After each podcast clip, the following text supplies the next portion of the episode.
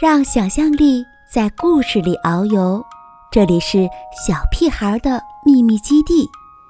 我是蓉儿姐姐，准备好了吗？今天的故事开始了。不会写字的狮子，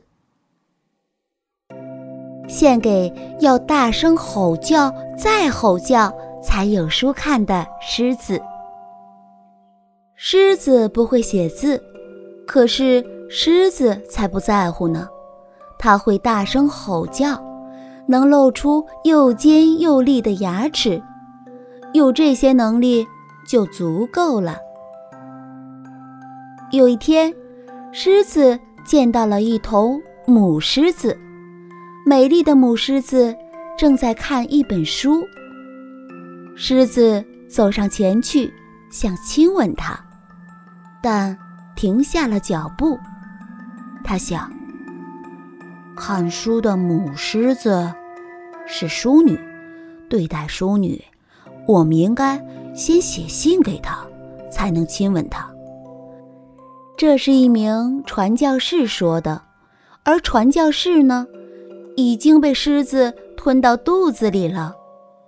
可是，狮子不会写字。狮子去找猴子，请他帮忙。你可以帮我给母狮子写信吗？第二天，狮子带着信想到邮局寄，不过他想先知道猴子写了什么。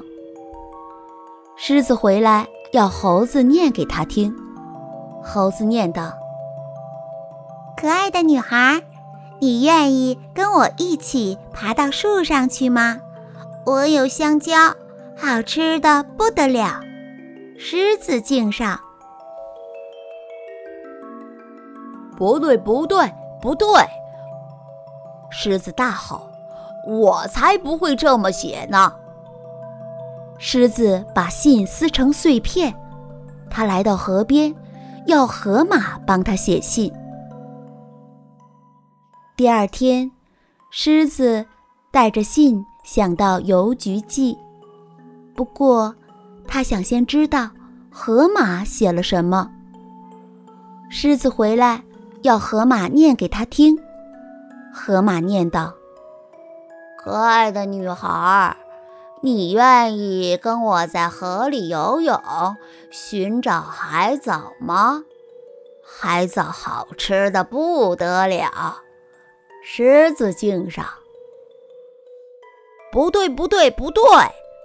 狮子大吼：“我才不会这么写呢！”同一天晚上，轮到屎壳郎替狮子写信。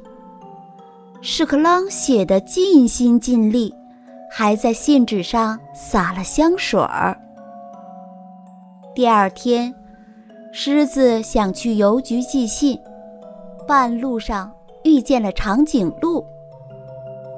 哇，什么东西这么臭？长颈鹿问。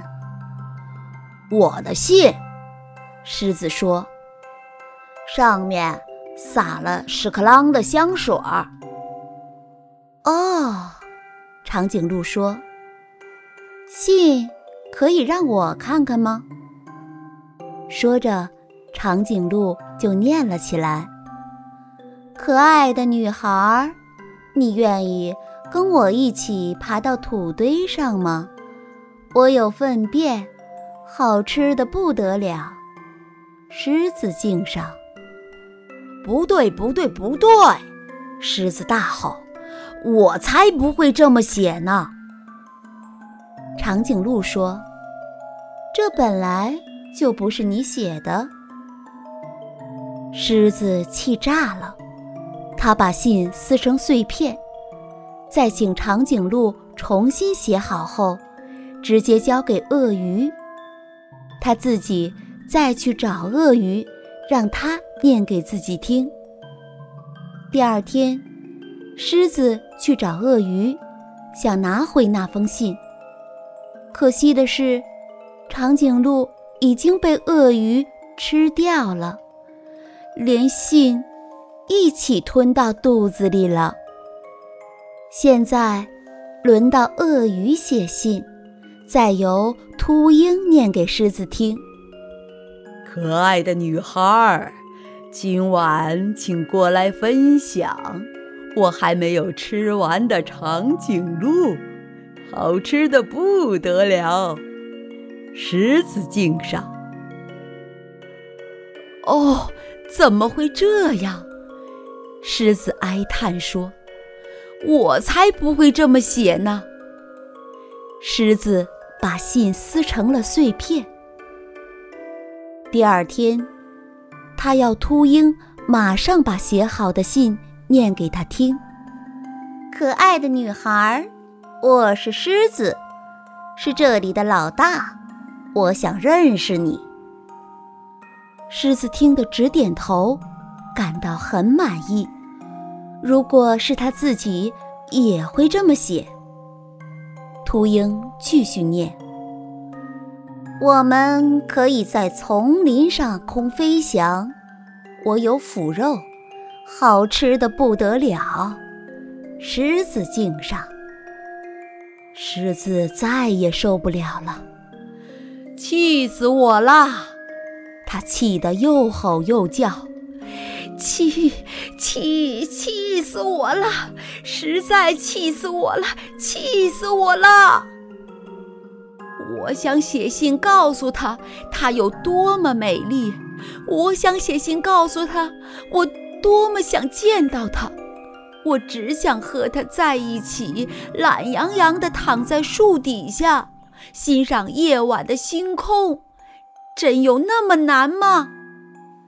狮子大吼大叫，把所有这些他想写出来的美好事物，一件又一件大声喊出来。可是，狮子不会写字，所以，他又吼了好一阵。你为什么不自己写？狮子转过身。谁在问我？我。看书的母狮子说。狮子露出又尖又利的牙齿，难为情地说：“我没写，因为我不会写字。”母狮子笑了笑，它用鼻子轻轻。碰了碰狮子，然后将它带走了。